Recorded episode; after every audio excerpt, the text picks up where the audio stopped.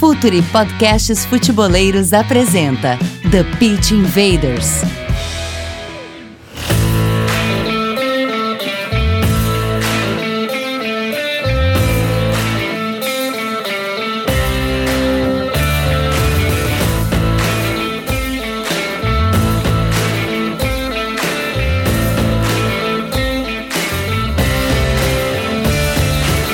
Olá, futeboleiras! Olá, futeboleiros! Futuri Podcasts apresenta The Pit Invaders, episódio 159. Meu nome é Eduardo Dias, estamos no ar, de volta e agora quinzenalmente em mais uma invasão futeboleira. Oferecimento de 1xBet. Todos têm chance, use a sua. Aproveite e utilize o código FUTURI para ganhar até 500 reais de bônus em apostas. Assine a nossa plataforma de conteúdo exclusivo, Futuri Club, acesse apoia.se, arroba Futuri, ou vá direto no futuri.com.br. Conteúdo, comunidade e relacionamento e Futuri Pro, departamento de análise de desempenho do Futuri para clubes e atletas profissionais, scouting, performance, análise de dados e de mercado. Futuri Pro, seu time ganha mais jogos e gasta menos dinheiro. Hora para conexão, conexão com Myron Rodrigues, o cara do Calço Pizza. E aí, presidente, como estamos? Tudo bem? Calcio Pizza ontem muito bom, a gente falou sobre. Ontem, é ontem, a gente falou sobre o, todos os italianos e por que, a Juve não engrena. Hoje a gente vai falar sobre uma pauta mais brasileira, mas o prazer é igual, o prazer é o mesmo, e 154 edições, já devo ter participado umas 80, 90 e o sentimento é o mesmo. Muito feliz de estar aqui. 159 edições, mano. 159, verdade. E eu tô feliz de estar aqui. Eu já devo ter participado umas 90, então sentimento é o mesmo, presidente. Valeu, motivado, Mário. E um grande invader da casa já. O cara que sempre traz muito conhecimento, informação quando participa dos nossos podcasts. Caio Nascimento, jornalista, analista. Como eu falei, invader da casa já. Dali, Caio, bem-vindo, amigo. Eduardo, grande Myron, um grande abraço para vocês aí, mais uma vez, muito bom estar falando com vocês e espero agregar valor aí a todos. Certamente agregará. Invaders, vamos invadir o futuro? Está no ar o The Pitch Invaders, podcast semanal do projeto Futuri. Cultura, análise e informação, com a profundidade que o futeboleiro merece.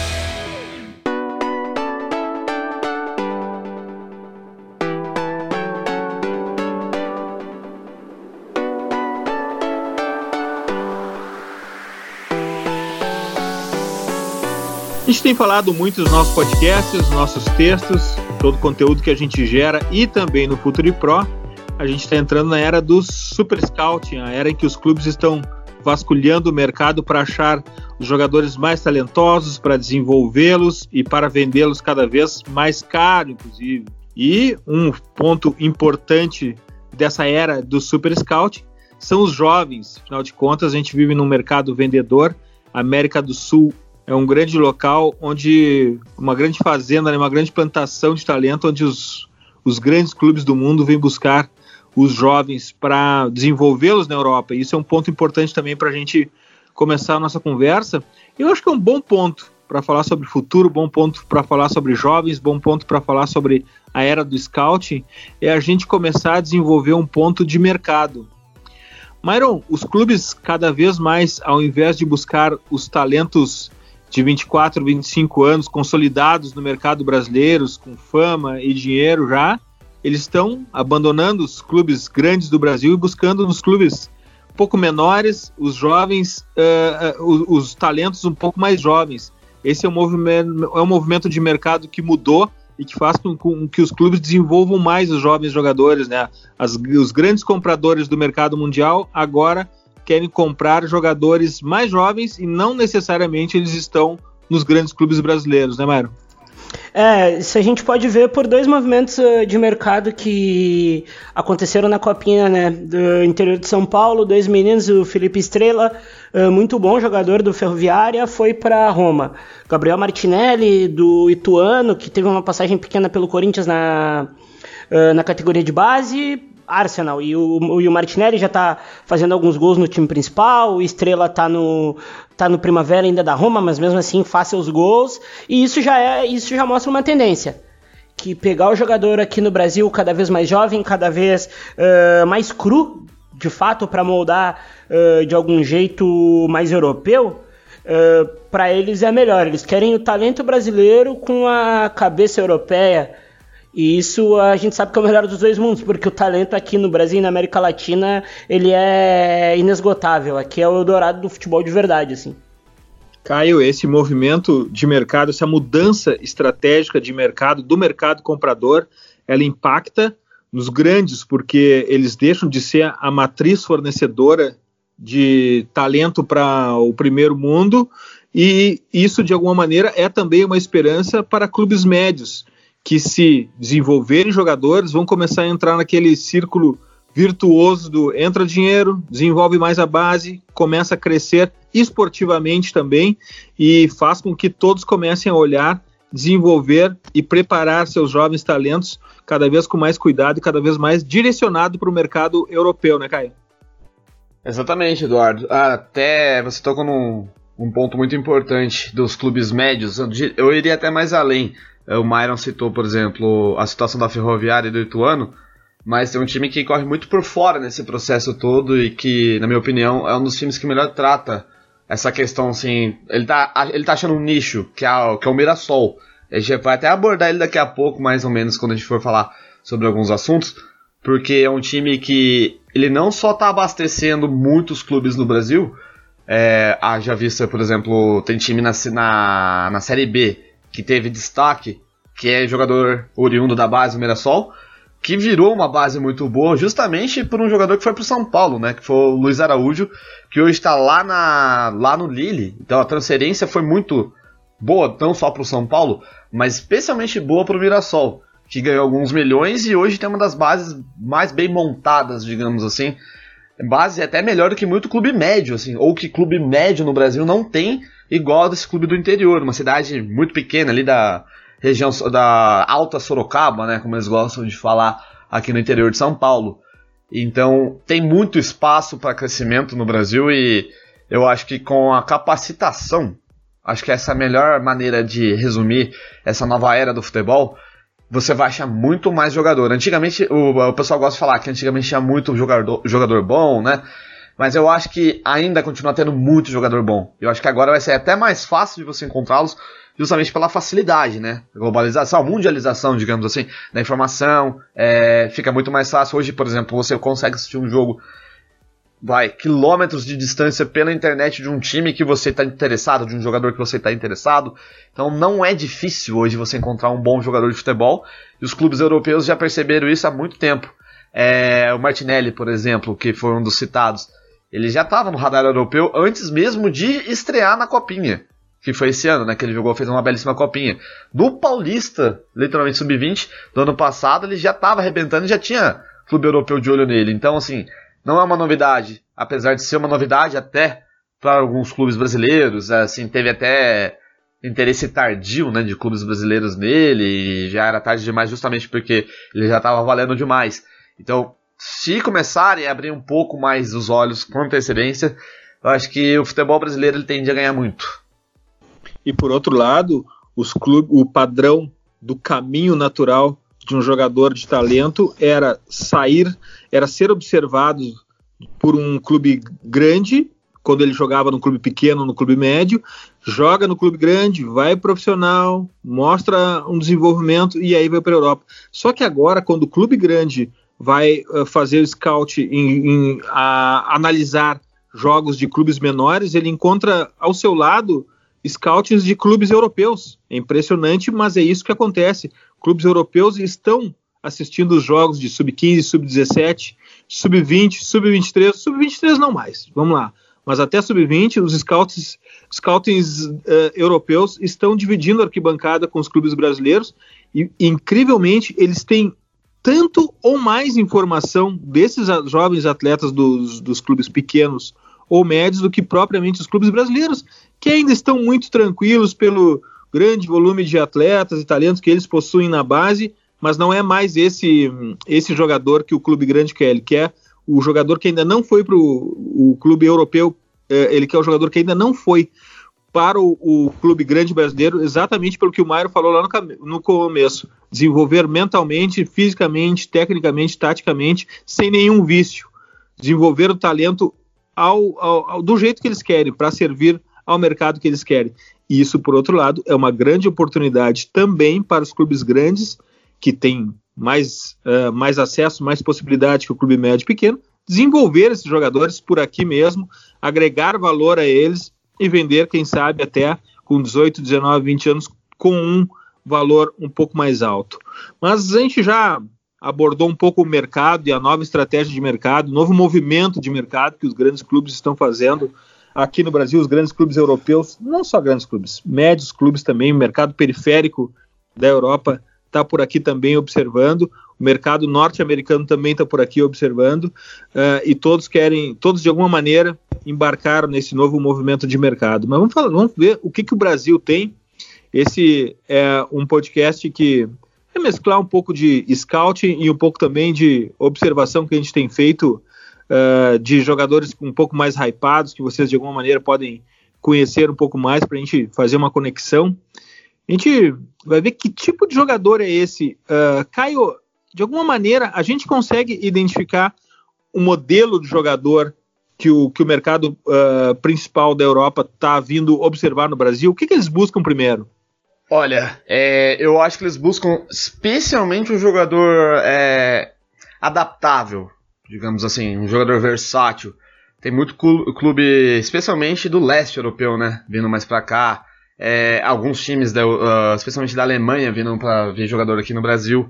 E eu, eles prezam muito a questão do jogador jogar em mais de uma função, né? Hoje é, eu acho que é obsoleto falar jogar em mais de uma posição, é mais de uma função. É um zagueiro que sabe fa fazer a saída de bola, se você colocar ele mais adiantado, ele vai se dar bem.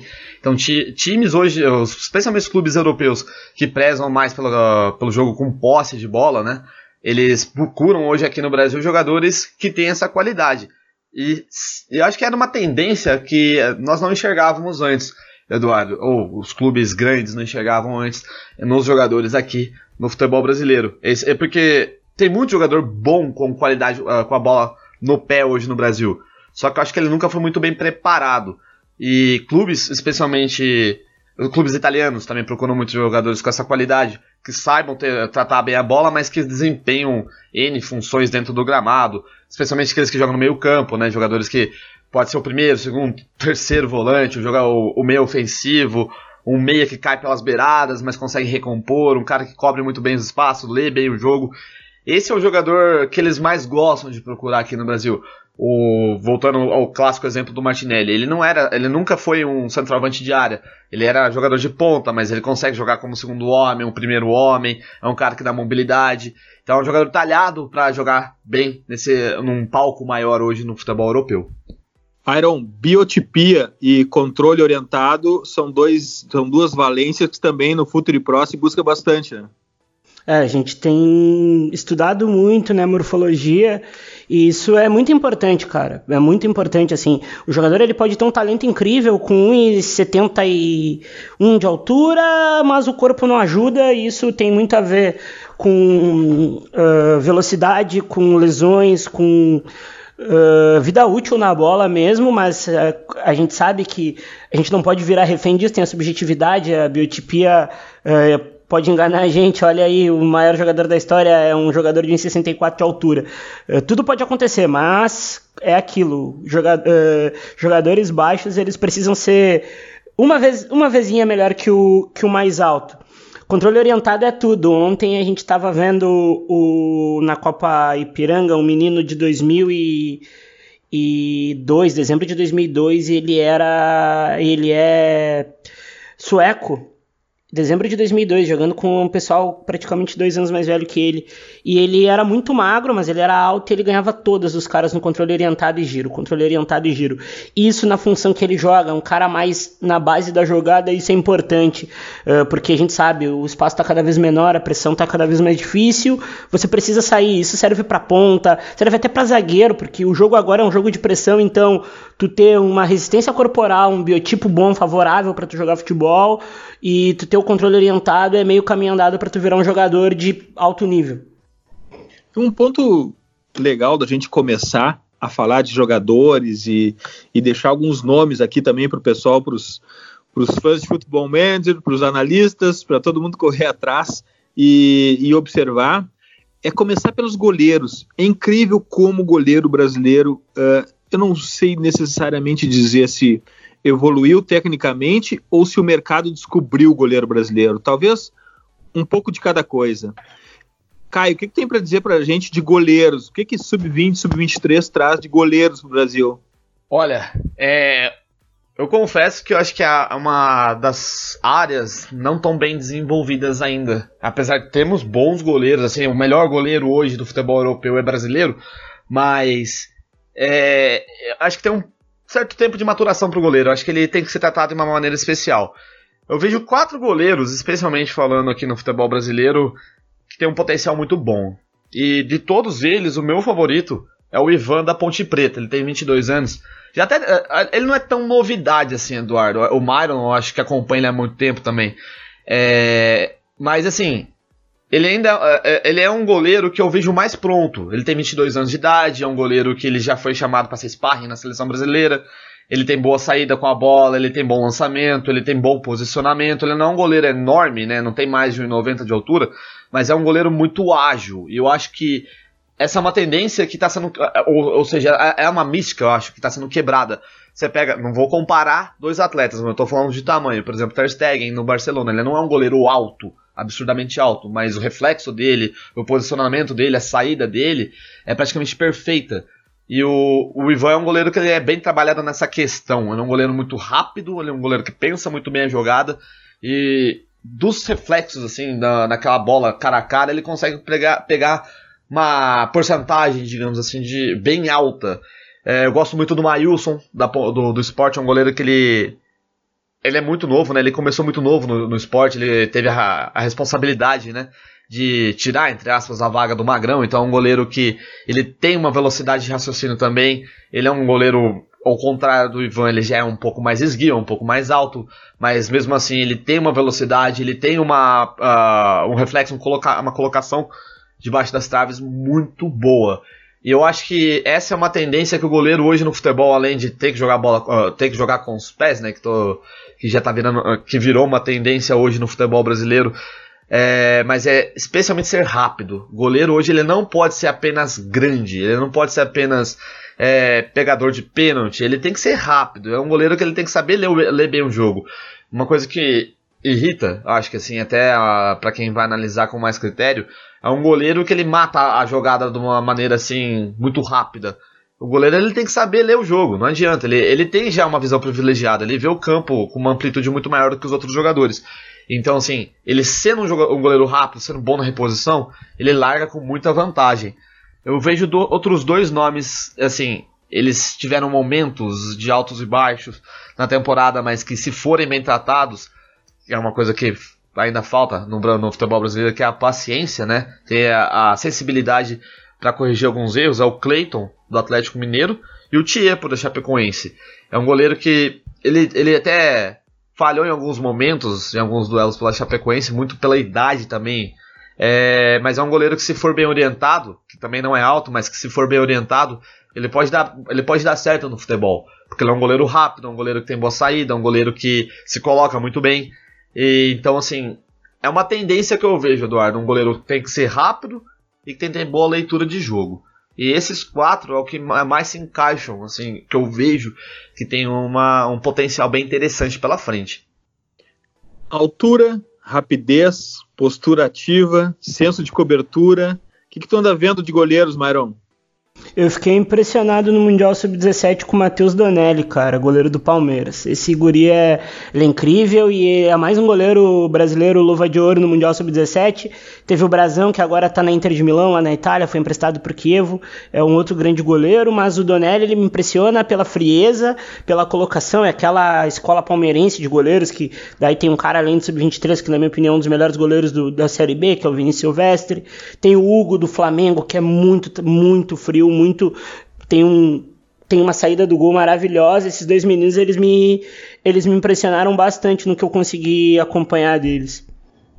Então vamos partir para uma função que o futebol brasileiro doutrinou, reinventou, inovou e fez evoluir os laterais. O que, que a gente tem de lateral, tanto de, de características, de postura, de postura, quanto de nome. Bom, uma novidade que já se coloca desde já, né, Caio? Os laterais por dentro agora, é um, é um ponto adiante dos laterais. O que, que tu tem de novidade lateral pra gente?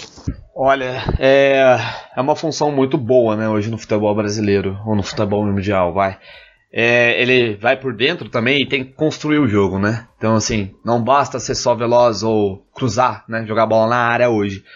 E é uma tendência que está sendo bem explorada. Muitos treinadores, acho que os melhores treinadores até hoje no continente não vão tão partir tanto assim para frente, tanto só na Europa, mas os, dos, os treinadores no continente aqui americano eles prezam por laterais que vão por dentro, que constroem a jogada, que dão opção, né? É, criam literalmente, eles é, e também é, criam desmarque, né? Uma chance a mais. Eu gosto muito do Kelvin, o lateral de 18 anos, está no Atlético Paranaense, né? Um dos times que melhor trabalha, né? Laterais hoje no futebol brasileiro. É, pega o Lodge, né, que já está arrebentando hoje no Atlético, no Atlético de Madrid. É um jogador que tem essas características. E um, um que está na Série B que eu gostei muito, eu gosto muito, de, é um jogador que eu acompanho há um bom tempo, justamente porque eu acompanho muito futebol do interior aqui de São Paulo, né, que é, é o meu local praticamente, é o Mailton. Tá, ele jogou pelo Operário, mas ele está emprestado, o passe dele é do Mirassol. Aí é o que eu falei lá no começo da nossa conversa, que é um time que trabalha muito bem né, esse processo. Ele é um time que tem bons treinadores. O Ivan Baitello, né, coordenou por muito tempo a base do, do Mirassol e deu resultado. E o Mailton, um desses jogadores na Série B, acho que se destacou muito porque ele constrói bem o jogo. Um lateral que ele é forte fisicamente, mas que ele também tem. Ele, ele domina os aspectos mais importantes de um lateral. Ele é lateral direito, mas ele desarma, ele tem bom cruzamento, ele tem bom passe, ele tem velocidade. Eu vejo ele um jogador muito completo. Ele tem só 22 anos. O Kelvin, né, do Atlético Paranaense, também é lateral direito, ele tem 18. Me impressiona bastante. O Hereda, que é da Série C, né, jogou muito bem a Série C pelo Náutico. Esse é bola, viu? 21 anos. Ele é bom, né, Mário? Esse é bola, esse é bola. Esse eu gosto muito, muito forte para chegar, pra chegar no fundo. Jogador de combustível, né? É um cara que não cansa. Eu acho que na lateral esquerda, Mário, Eduardo, eu vejo um, um pouco com um pouco de, vai, desconfiança. Tem dois que me agradam bastante, vai, que me agradam bastante. Um é o Felipe Jonathan no Santos, né? Ele jogou hoje está no Santos, mas ele fez toda a base dele no Ceará. Pelo com o São Paulo, ele já jogou até de terceiro homem, né? Já jogou no meio-campo para fazer a saída com um pouco mais de velocidade. É um jogador que eu acho muito regular, muito regular mesmo, para pouca idade, ele tem só 21 anos, mas ele tem bom passe, tem boa visão de jogo, arrisca muito bem de fora da área, é um jogador até veloz também. Ele não é tão alto, ele não é tão forte fisicamente, mas eu acho que é um jogador, ele é um jogador inteligente, ele lê bem a situação do jogo. O Abner, né, que saiu da Ponte Preta, que já foi pro Atlético Paranaense, é um jogador que eu acho que vai ser bem trabalhado nessa questão de construção de jogo. Ele peca um pouco na parte técnica, mas na parte física ele já é um. Eu acho ele sublime. Ele é muito forte, ele, ele não perde disputa, duelo pela bola. Tem o Lucas Piton, que tá jogando a Copa Ipiranga, acho que o Myron viu ele de perto aí recentemente. Vi. É, lateral esquerdo do Corinthians, eu acho que é um dos fenômenos. Assim, ele Constrói não é. que é uma barbaridade. Uma barbaridade, exato. Chuta muito bem, bom batedor de falta.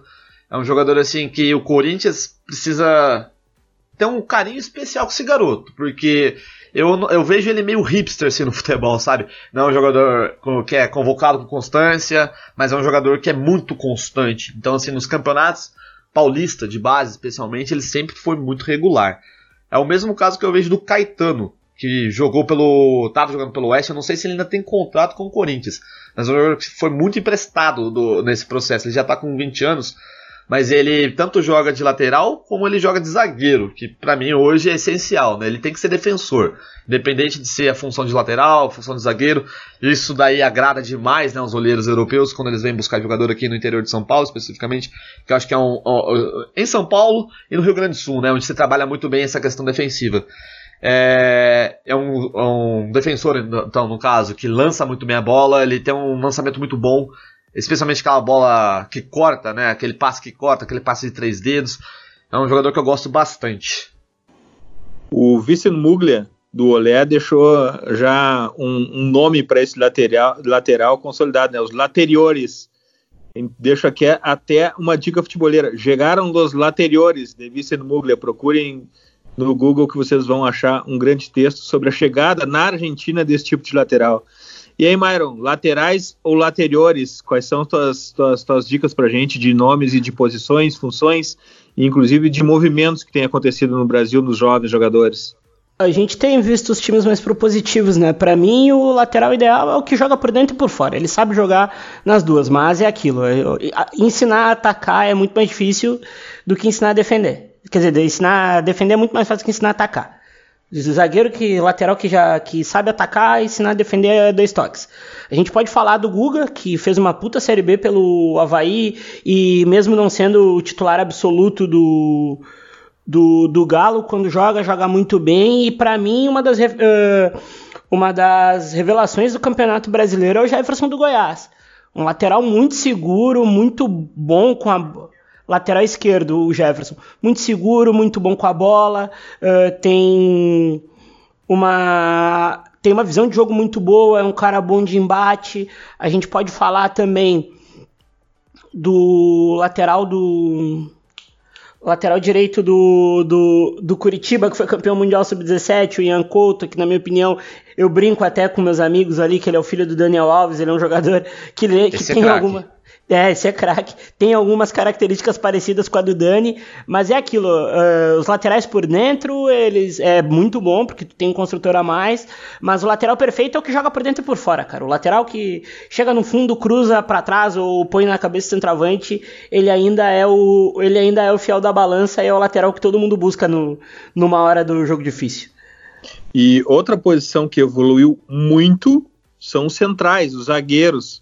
Agora precisamos de zagueiros construtores, Caio. E aí, o que aconteceu com os centrais? O que a gente tem de novo no desempenho, na performance, na função, no papel deles dentro de campo e de nomes? Eu acho que é a função que mais sofreu mudanças, né? De contexto, acho que é assim, para o futebol brasileiro. E hoje na base é o motivo de muito. de muita perspicácia, vai, se a gente pode falar dessa maneira um dos jogadores que eu acho que assim, interessantes assim, é que geralmente ele um bom zagueiro hoje na base, ele tanto joga de zagueiro, né, na função de zagueiro, ou até de volante, né, porque ele tem que saber jogar, ele tem que construir o jogo, ele tem que fazer parte, né, da construção das jogadas, ou seja, ou seja, o primeiro a, a, a construir também. E hoje uh, no futebol brasileiro, dentre vai da, da, da nossa pauta do sub-23, tem uns que são interessantes, cara. Eu, assim, tem que ter aquela clássica imposição física, né? Também de um zagueiro. O zagueiro tem que ser forte, ele tem que saber ler bem o, zagueiro, o adversário, o atacante. E um dos que eu mais gosto, e eu acho até incrível de ele não ter ainda alçado voos maiores, apesar de já ter sido linkado em alguns outros clubes brasileiros, é o Adrielson, do esporte. Eu acho que ele é forte, eu acho que ele é rápido, ele é um jogador frio, é uma coisa que. Aí é particular, uma particularidade minha. Eu gosto muito de zagueiro frio porque ele vai errar muito pouco. E hoje não tem paciência, né? O futebol brasileiro, assim, é. Paciência zero com o zagueiro. Ele já é muito visado pela torcida, muito por dirigente. E eu acho que é um que larga muito assim na frente para crescer bastante é o Adrielson. Um que eu acho assim. É, meio que foi pego num momento ruim do clube, mas que se algum clube maior aqui no Brasil tiver a paciência, tiver interesse, ele não é tão novo, mas assim, ainda tá nessa idade de corrigir defeitos, é o é Eduardo Kundi, do Havaí. Ele é forte, ele é bom na marcação, bom no jogo aéreo também, mas sofreu com um time muito exposto, né? O Havaí, é, é, além de não ter tido oportunidade de montar uma, uma equipe um pouco mais forte, era um clube muito exposto, não tinha marcação no, no meio campo, não tinha pegada, era um time muito poroso, então, assim, é um jogador assim que sofreu muito. Ele não é tão rápido, mas ele é um, ele é um zagueiro que ele consegue se impor muito bem perante os outros atacantes. É um jogador assim que eu acho que já tá até que já partiu para fora, foi para Sampdoria, mas era um zagueiro muito interessante na base aqui no futebol brasileiro, era o Kaique que estava na base do Santos. Ele é um, é um desses vai, exemplos de jogadores que podiam jogar em mais de uma função. Jogou muito bem a Copinha esse ano, não sei se vocês tiveram ou se lembram dele jogando, mas é um zagueiro alto, um zagueiro que lança muito bem a bola. É o típico zagueiro que o futebol italiano consegue é, talhar muito bem. Por exemplo, o Becão que está na Udinese, né? Ele era considerado um, um, um zagueiro entre aspas, irresponsável enquanto estava no Bahia aqui, mas na Udinese ele vem fazendo boas partidas. O Myron, que é o nosso é, mestre em futebol italiano, ele pode até falar melhor, mas são jogadores assim que têm qualidade física, né? tem um aspecto físico muito interessante e que podem ser bem trabalhados na parte defensiva. Na seleção brasileira, até que conquistou o título do Sub-17, o Henry do Palmeiras é um bom zagueiro. Eu acho que assim, ele não é uma sumidade em termos técnicos, mas ele é um zagueiro que se impõe bem, ele é um zagueiro muito forte. É um zagueiro que não perde duelo pelo ar, então acho que é muito importante. Zagueiro que sabe se impor na parte aérea também é muito importante. Então tem futuro na base brasileira, na com relação aos zagueiros. Mas eu ainda acho que os clubes brasileiros ainda têm um pouco de medo de, tá, de dar mais liberdade e ter um pouco mais. Eh, dar uma segunda chance caso o zagueiro não, não dê certo logo na primeira oportunidade. É, e outra questão que o, o Caio bem referiu sobre ser uma das posições que mais evoluíram em pouquíssimo tempo, inclusive. Outro ponto fundamental, Myron, é que os zagueiros hoje em muitos casos, estão jogando muito mais longe da linha de fundo, o que requer velocidade para cobertura, e também postura corporal. São duas coisas que mudaram radicalmente em pouco tempo no futebol mundial. Então são dois aspectos que tem, tem que ser levado em conta também. Quais são as novidades para os centrais, Mauro? Tu sabe que tem duas posições que eu sou Uh, ainda mais criterioso é zagueiro e volante. Eu sou chatíssimo com isso. Uh, zagueiro, a gente pode falar do Lucas Fasson, que já acompanho desde a Copinha RS do ano passado e é um zagueiro de nível muito alto, tem muita qualidade na saída de bola. Jogou com Morato, que é, era outro zagueiro fantástico que foi pro Benfica, jogou com Tuta, que é um pouquinho mais baixinho, agora tá no Eintracht Frankfurt. O, o, o Fasson é um zagueiro de muita, muita, muita técnica. A gente pode falar também do ótimo Robson Bambu, que o Santos uh, de, esqueceu de renovar, não renovou com o moleque, ele acabou indo pro, pro Atlético Paranaense, fez só oito jogos no Brasileirão, mas fez duas finais de Copa do Brasil num nível gigantesco. Rapidamente estará na Europa rapidamente vai estar na Europa, na minha opinião, é um zagueiro de seleção olímpica, um cara de muita, muita, muita, muita qualidade. E outro zagueiro que, mesmo com essa situação ruim, um ano complicado, o clube provavelmente vai ser rebaixado, é o Kaká do Cruzeiro. Menino tem 20, 19, 20 anos, é um guri muito bom de enfrentamento pelo chão, ainda um pouco descoordenado no jogo pelo alto, mas é um menino de muita, muita qualidade, eu levo muita fé nele. Ricardo Graça também do, do Vasco, por vezes atrapalhado, mas é um zagueiro de qualidade. E a gente não pode esquecer do, na minha opinião, dois meninos que são aqui do Rio Grande do Sul, o Roberto, uh, que já tem 20 anos, já muito talentoso, e o Bruno Fux, que para mim é a, é a grande notícia de zagueiros brasileiros Uh, tem uma qualidade incrível para sair jogando. Ele é muito frio, ele é muito bom no jogo pelo alto, ele tem um biotipo muito bom, pronto já para para caçar uma vaga no principal do Inter, desde que tenha um pouco mais de imposição física. Mas esses são os meus zagueiros sub-23 que eu fico de olho e fico encantado de ver. Eu não vou dividir o meio de campo do nosso time aqui em defensivos e ofensivos, porque eu acho que seria reducionista demais pela, pelas valências dos novos jogadores. E então a minha proposta é essa, Caio, desde o começo. Quais são os todo-campistas que tu tem para nos, nos colocar em pauta aqui, funções e nomes? É, um, é o setor mais importante, né, do futebol. E é um, é, uma, é, é um debate muito amplo também, porque, como você falou, né, não dá para você falar, ah, função defensiva, função ofensiva, ele tem que ser todo campista hoje. E é um setor também que você tem que ter um pouco de paciência, né? E tem outra questão, né, Caio? A gente etiquetar um jovem como volante no Brasil é quase que uma ofensa e, e, e é, extremamente limitador. Então, essa palavra já, já sai com, com, com, com uma questão que diminui o jogador. Então é bom a gente falar em todo campista e deixar um pouco de lado a palavra volante aqui. É, exatamente. E eu acho que também é uma das, vai, uma das funções que mais dá oportunidade para o cara ele aflorescer um pouco mais tarde, assim, ou, aqueles late bloomers, né, que o pessoal gostava de falar no futebol inglês. E, e ou você se encontrar em uma outra função também, né? Por exemplo, o Léo Senna, né, que hoje todo mundo quer no Goiás, Eu lembro de dois anos atrás, quando o, o Goiás ainda estava na Série B, ele tinha que ser o camisa 10 do Goiás, ele tinha que jogar à frente porque ele tinha qualidade. E aí perceberam que, pô, a, a entrar aquela questão do, do, aspecto físico, né, que o Myron, e você, você também muito bem falou um pouco anteriormente. É, às vezes ele não consegue é, combater tanto um cara que tá ali só para marcar ele, numa Série B, especialmente onde o vigor físico, né, exige muito do atleta, mas ele se encontrou um pouco mais recuado, uma função um pouco mais recuada ali, e hoje ele é um dos melhores passadores do futebol brasileiro é, na Série A.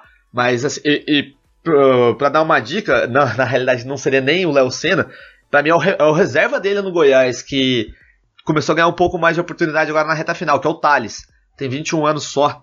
É um jogador que lembra muito o Léo Senna, até porque ele começou um pouco mais avançado né, na, na categoria de, nas categorias de base do Goiás.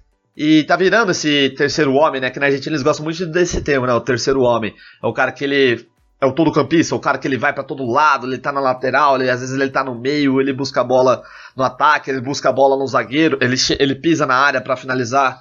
É um dos jogadores que me agradam bastante.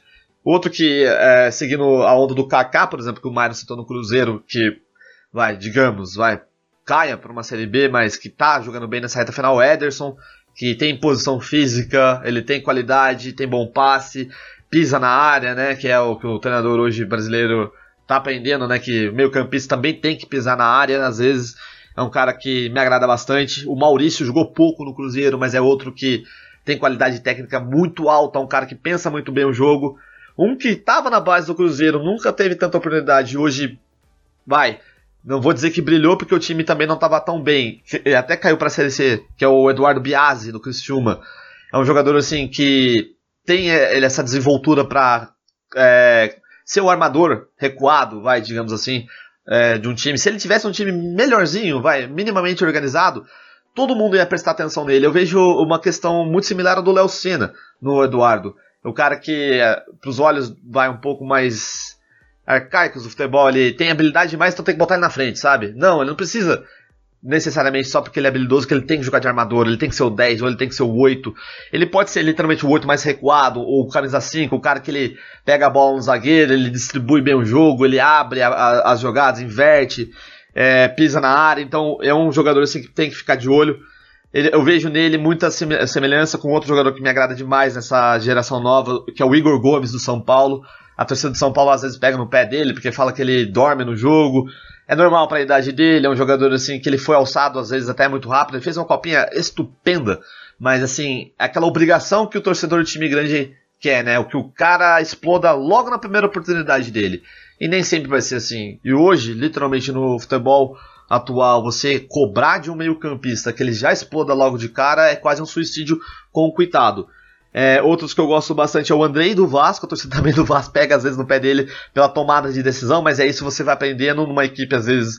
É, isso vai muito de equipe, é uma equipe um pouco mais segura, então o cara ele vai ter mais confiança para tentar o passe mais longo, é, para pisar na área, ou às vezes nem tanto, é, cadenciar um pouco mais a partida. O Camilo da Ponte Preta, que já atraiu olhos de times de fora, é outro jogador desse, desse tipo, é um jogador que ele o box to box, né? Ele sai, ele cobre todo o campo, ele defende muito bem, ele arma muito bem o ataque, dá suporte, né, na armação ofensiva. O Marquinhos do, do Atlético Mineiro, que fez gol acho que um mês atrás, é um jogador muito habilidoso, um driblador nato, mas que se ele joga como interior, ele joga até melhor. Ele pode jogar pelas, pelas extremidades, mas ele como interior, ele, é, ele, é, ele pode ser uma das salvações do, do Atlético Mineiro, é um jogador muito importante se for bem talhado. Myron, e os teus todos campistas, quais são as valências necessárias para o novo mercado, para o novo futebol, e quem são esses caras? Controle do jogo, saber acelerar, saber frear, tu tem que saber, tu tem que uh, coordenar isso, uh, defender, tem que saber defender, tu tem que ter um biotipo um pouquinho mais privilegiado e aí tem bastante gente, né, cara? O meio-campo brasileiro, ele é um jogador talhado a grandes coisas, a gente não pode esquecer aqui de falar do Matheus Henrique, que do Grêmio, que na minha opinião é é uma continuação do Arthur, é um jogador que defende muito bem, além de ter um, um passe incrível. A gente não pode esquecer de falar do Diego Rosa, também do Grêmio, campeão mundial sub-17. É um menino muito talentoso, vai de área a área, finaliza, tem tem muita qualidade, a gente não pode deixar passar o, na minha opinião, fenomenal Rodrigo Nestor, que o São Paulo ainda tenta dar uma trava pelo físico, que o Rodrigo Nestor está em todo lugar do campo, é o cantezinho, um jogador de muita qualidade. Dizem que quando ele treina no profissional, ele não treina também assim, mas é um menino muito talentoso. Uh, e a gente não, pô, tem Bruno Guimarães aí que acabou de acertar com o Atlético de Madrid, tem o menino que joga no joga no Galo, Marquinhos, que o, que o Caio citou. Tem o menino do, o menino do Santos, que, na minha opinião, na, daqui a uma temporada já vai começar a ganhar chance, que é o Sandri. Então é, é, muita gente boa. É muita gente boa. E a gente também não pode esquecer do, dos que já se foram, né? O, o Ramires é um desses. A gente não pode esquecer do, do Arthur, do Douglas, do Douglas Luiz dessa gente toda, do Gerson, que querendo ou não tem uh, só 20, 22 anos, é bastante gente, eu acho que é a, é a função que o Brasil menos vai sofrer no, nos últimos, nos próximos anos, assim. Tem os que voltaram também, né? Oi? Também tem, um, tem uns exemplos que bateram e voltaram muito cedo. Você falou do Gerson, mas tem o Natan que jogou Isso. bem no Galo, tava jogando bem no Galo, foi. Ainda tem Sim. contato com o Chelsea, né? Mas foi emprestado para trocentos times já. O Alan, que é do Liverpool, mas e estava emprestado no Fluminense, eu acho que também é um jogador interessante para ainda ficar, ainda pensar, né? Porque ainda tá na, nesse corte do sub-23. Só fazer um adendo com o Sandri, eu acho que era um jogador que já podia ter estourado esse ano. Eu acho que ele só não estourou literalmente, é, é até porque ele era a menina dos olhos do São Paulo. Ele era o cara que é, a torcida hoje reclama que não bota tanto jogador da base para jogar, mas ele ia jogar o Sandri. Mas por problemas né, contratuais, o presidente do Santos levou uma década para conseguir é, renovar com o Sandri, eu vejo ele com um potencial gigantesco. Assim, é um cara que tem tomada de decisão. Ele, é, é pra, ele tem 16, ele fez 16 esse ano, já tem um físico muito bom. Se o Santos tiver paciência, acho que ele pode ser um dos grandes nós do futebol brasileiro.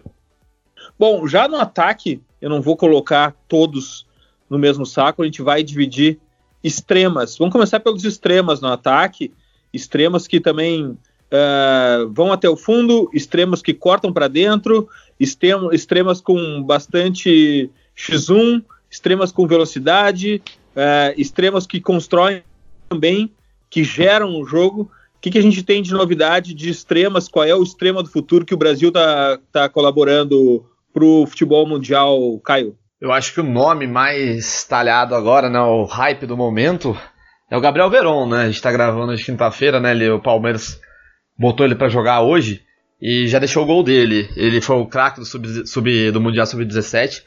Ele tem X1, ele, ele, ele infiltra muito bem, o drible dele é perfeito, velocidade, é posicionamento, ele lê o jogo, ele, ele ataca o espaço, ele faz tudo. Eu acho que ele é, acho que ele é o melhor jogador que o Palmeiras tem ou já produziu recentemente. Ele não vai ficar muito tempo aqui, é um cara que ele vai alçar voos maiores para a função de extremo ou extrema, ele é, ele é perfeito. Ele é um dos melhores jogadores que eu já vi recentemente. Tem um potencial gigantesco.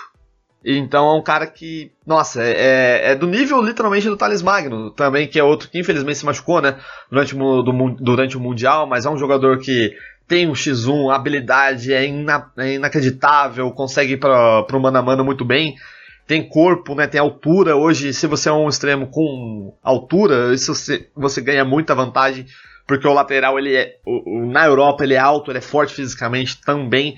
Então você precisa ganhar esse duelo e eu acho que o Thales, bem preparado, é, mentalmente e fisicamente, ele pode ser um também uma das grandes estrelas do futebol mundial no futuro próximo.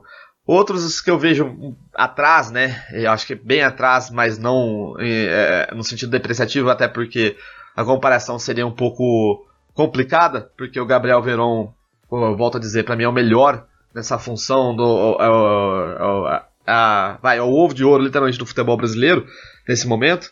É o Arthur, que também é do Palmeiras, né? Mas esteve emprestado no Bahia, é um jogador que tem velocidade, peca um pouco na tomada de decisão, mas o X1 dele, né, no 1 contra 1, ele é muito fatal, ele, ele, bem, ele bem orientado, pode ser esse cara que desequilibra. Eu sou fã, digamos assim, da maneira como ele retomou a carreira dele, o Claudinho, no, no, no, Bragantino, né? A gente vai chamar o, o RB Bragantino de Bragantino ou de RB Bragantino? Não sei como vocês preferem, mas aqui a gente chama de Bragantino. É um cara que ele passou pela base do Santos, passou pela base do Corinthians, ele tinha fama literalmente de fominha, de um cara que não levava muito a sério o futebol. É, foi emprestado para vários times e agora, né, no, no esquema um pouco mais conservador, digamos assim, da, do Bragantino, em que se aposta muito numa bola esticada pro, pro ponta, pro extremo, ele se deu bem. E é um cara que também ele consegue fazer essa, a, a, essas de armador também. Ou seja, ele tem que ser um, Ele pode ser aquele extremo que ele troca de posição durante a partida, né? Ele não fica só aberto na ponta, mas ele pode fazer a função do 10, ele pode literalmente pisar mais na área, ser opção para fazer gol. Então é um, é um garoto que conseguiu retomar muito bem a carreira, tá com 22 anos só. É um jogador bem interessante para o futuro. Um que eu gosto muito e é produto aqui do futebol do interior é o Davó do Guarani, tá? Não sei se ele, ele tava na negociação com o Corinthians, não sei se ele fechou, mas é um jogador que tem acertou. drible. Já acertou, né? Ele tem drible, acertou. ele tem altura, sabe fazer gol, tem boa chegada, é um cara que no Corinthians ele pode se dar bem, é o time que gosta de jogadores incisivos, né, que façam gols. E o Davó, ele, ele caiu um pouco nessa reta final, talvez por ter assinado com um clube grande, já estava pensando mais para frente, mas é um jogador bem que se for bem talhado, tem um futuro gigante pela frente. É, menções também, eu acho que assim, é um jogador que tem problemas físicos, tem bola, mas tem problemas físicos.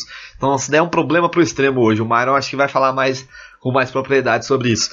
É o Mateuzinho do Atlético do América Mineiro, um jogador que tecnicamente você não precisa falar muito dele, mas fisicamente, se ele conseguir é, ganhar mais massa ou se manter saudável, literalmente falando, é um cara que desequilibra, ele tem a, a uma comparação um pouco, vai, é, desproporcional talvez, mas assim, até pela questão física, com o Soteldo no Santos, é um cara que ele é rápido. Se você deixar num contra um, você vai ficar para trás.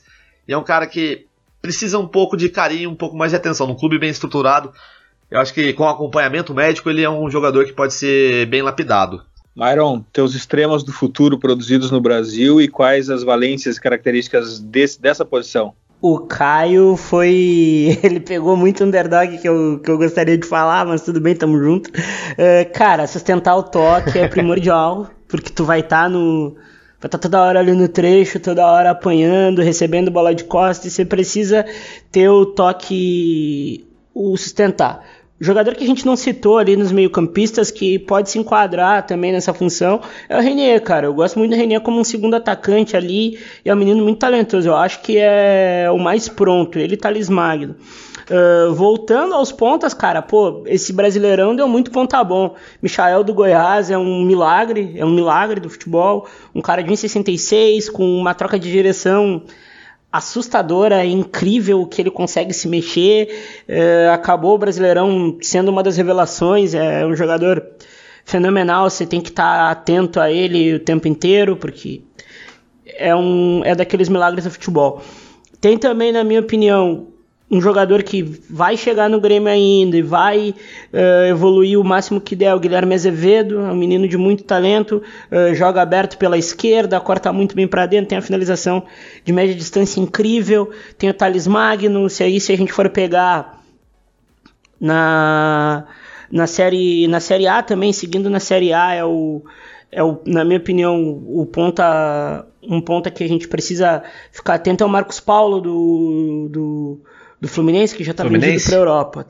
É, é, muita gente de, de talento, é onde o Brasil não, não peca, assim, e todos com um biotipo muito bom, todos eles têm algo em comum, né, um biotipo muito bom, uh, tirando o Michael, que é um pouquinho mais magro, até por não ter esse contexto da categoria de base, mas é todos com um biotipo muito bom, muita tomada de decisão boa, muito talento, aí a gente pode também falar de um cara que já era para estar tá em outro patamar, mas é, é, o talento é incrível, é o Pedrinho, do Corinthians, é um menino, menino de um, de um de um nível muito alto se for melhor estimulado, né? É, uma, é o lugar onde a gente forma e forma bem. Se a gente for falar dos pontos aí que a gente acabou de formar, a gente pode falar de um aí que em condições normais de temperatura e pressão é um dos três melhores do mundo, que é o Neymar, né? E agora vamos para os terminais, para os jogadores terminais, os jogadores mais próximos do gol adversário. Quem são esses camisa 9? Se ainda há alguma relação, número de camiseta e função no futebol mundial mas quem são esses caras, uh, Caio, e que, que, que, que o mercado, o que, que o futebol está buscando nesses jogadores da nova década? Estão procurando jogadores que saibam ajudar também na construção da partida, né, do jogo. Acho que não adianta você ser só aquele 9 terminal, como você bem falou, mas um cara que é, possa criar espaços também, um cara que saiba flutuar muito bem ali naquele pedacinho de gramado, né, que às vezes ele fica preso. E eu vejo com muito bons olhos o futuro do Brasil nessa função, nessa posição.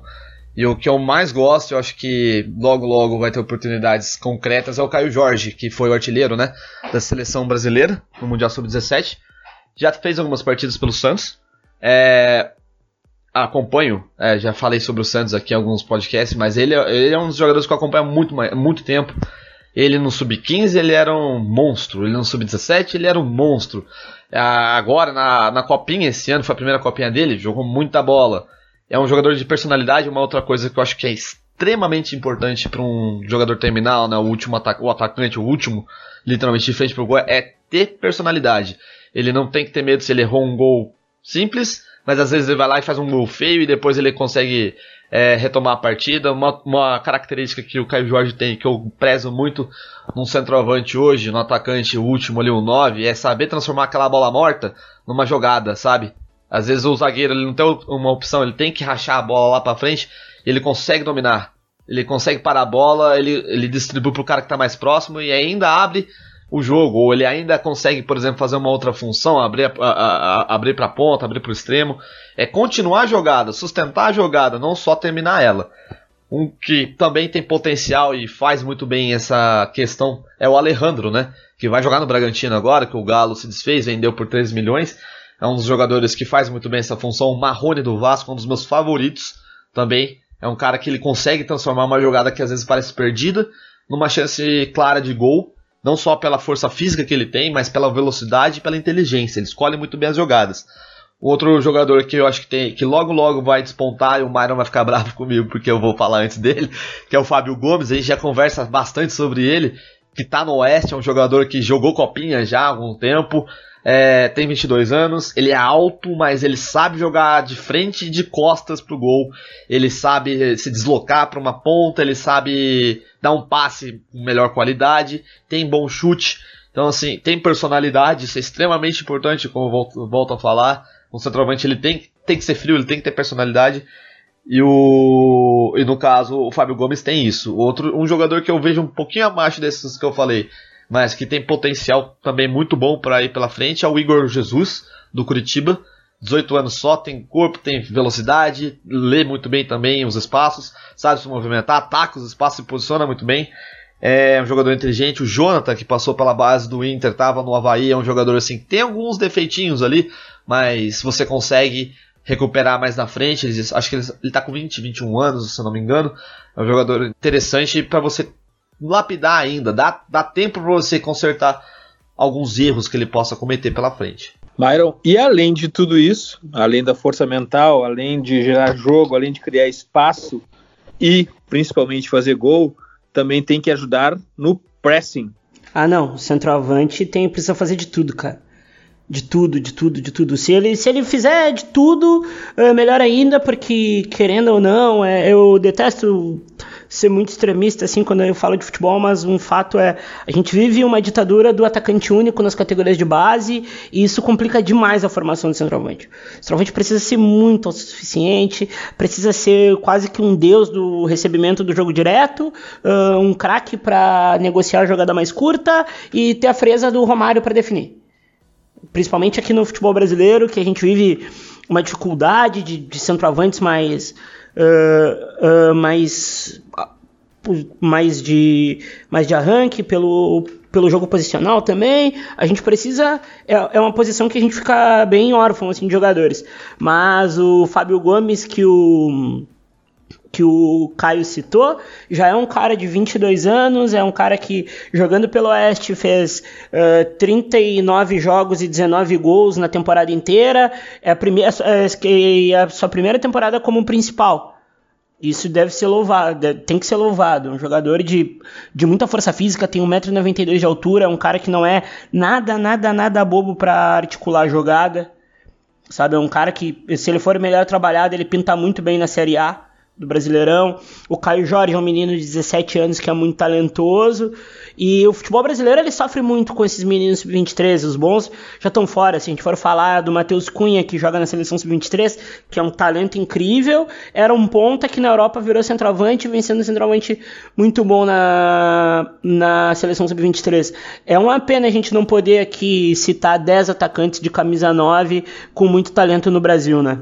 Talvez o futebol tenha sido nessa década o esporte com bola de conquista de território uh, esporte coletivo de bola de conquista de território que mais tenha mudado, evoluído, uh, posições, uh, funções, rotas, postura corporal, absolutamente tudo mudou. A gente termina a década com um futebol completamente diferente do que começou nessa década. E o jogador também evoluiu. E o jogador brasileiro é um jogador que está, uh, se por um período ele, além a gente tem que dividir as coisas. Ele é o, o que há mais transações no mercado mundial é o jogador brasileiro, mas valorização nem tanto. Mas isso começa um pouco a mudar. A base brasileira começa a criar um jogador pensado para o mercado externo. Isso, os clubes que já se ligaram já estão crescendo, já estão diminuindo a distância para os clubes grandes e a gente vai falar muito sobre isso, sobre mercado, sobre jo jovens jogadores e futuro. Afinal de contas, o futuro já começou aqui no Futuri. Mas agora é hora das nossas dicas futeboleiras. The Pitch Invaders apresenta Dicas Futeboleiras.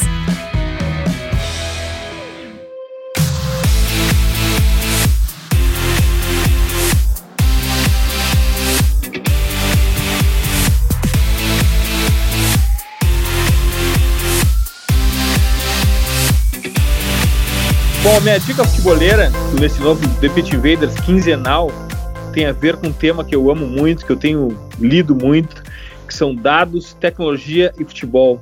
E não podia ser diferente também, é um livro que eu tenho para indicar nessa dica futeboleira, é o Football Hackers. Futebol, a ciência e arte da revolução dos dados. Tem na Amazon, custa 8 dólares para o Kindle e 15 o físico acho que é um dos livros fundamentais para entendermos o momento da análise nos dias de hoje. Essa é a minha dica futeboleira, Football Hackers. Myron, qual a tua dica futeboleira? Já agradecendo antes de mais nada aí a ti e ao Caio aí pelo papo, grande papo, a gente fica feliz de dividir essa, esse espaço. E cara, é, a minha minha dica é do cara que faz, fez eu começar a enxergar o futebol diferente, que é o Jorge Valdano. Ele fala do cholismo, que quando jogar bem não é uma traição. Ele explica os motivos do Atlético ainda não ter engrenado nessa temporada. E quando joga mal também fica tudo por si mesmo, porque joga mal, entre aspas, joga mais defendendo, para ficar tudo por isso mesmo, porque é um clube que está acostumado com isso, comprou o DNA do Simeone e essa é a minha dica futeboleira aí, já agradecendo ao papo da gurizada. Tamo junto aí. Caio Nascimento, tua dica futeboleira. A minha dica é um artigo, na realidade, da revista Panenka, né? Que eu gosto muito, eu sou muito fã da, da maneira como eles produzem textos também. E é um assunto que eu acho interessante, até combina muito com o que a gente estava falando que é a fidelidade de Grealish, né, do o, o extremo, literal, que a gente estava falando agora há pouco, do Aston Villa, ele tem 24 anos, né, e vai fazer 6 anos que ele já é titular do Aston Villa, e é um jogador que ele passou por processos muito grandes, muito, muito grandes na, na formação dele, foi às vezes utilizado de maneira errada, então compactou muito com a nossa conversa hoje, é bem importante, porque é um jogador que agora, né, hoje ele está pronto, mas demorou um pouco, né, para ficar pronto. Então a formação do jogador é uma das ciências, acho que mais voláteis, né? Ela pode mudar de uma maneira que você menos imagina, mas se você tiver um acompanhamento, se você tiver paciência acima de tudo, você consegue criar, né, um grande jogador. Valeu, Caio. Obrigado. Que bom que você faz parte do time Pense o Jogo. Volte sempre e a casa é sua por aqui. Eu que agradeço, é sempre um orgulho estar ao lado de vocês, porque vocês são os caras que mais manjam, né? Hoje, a maneira como vocês transportam né, a notícia, a informação, o que está mudando, né? Porque é difícil, hoje, é, hoje a, a, sociedade às vezes ela não encara muito bem as coisas que estão mudando, as coisas novas, né? E o future é isso, né? O futuro é isso. É, a gente tem que ter noção do que está mudando e a gente tem que falar sobre isso. E ninguém fala melhor do que a firma. Muito obrigado pelo convite novamente, é um prazer falar de futebol mais uma vez com vocês. Invaders, graças por estarmos juntos em mais esse TPI, agora quinzenal, e nos encontramos a qualquer hora com a força de OneXBet, o site de apostas oficial dos Invaders. Todos têm chance, use a sua, aproveite e utilize o código FUTURI para ganhar até 500 reais de bônus em aposta. Futeboleiras, futeboleiros, nós somos o Futuri e temos um convite para vocês. Pense o jogo e abraço até a próxima invasão de Pit Invaders.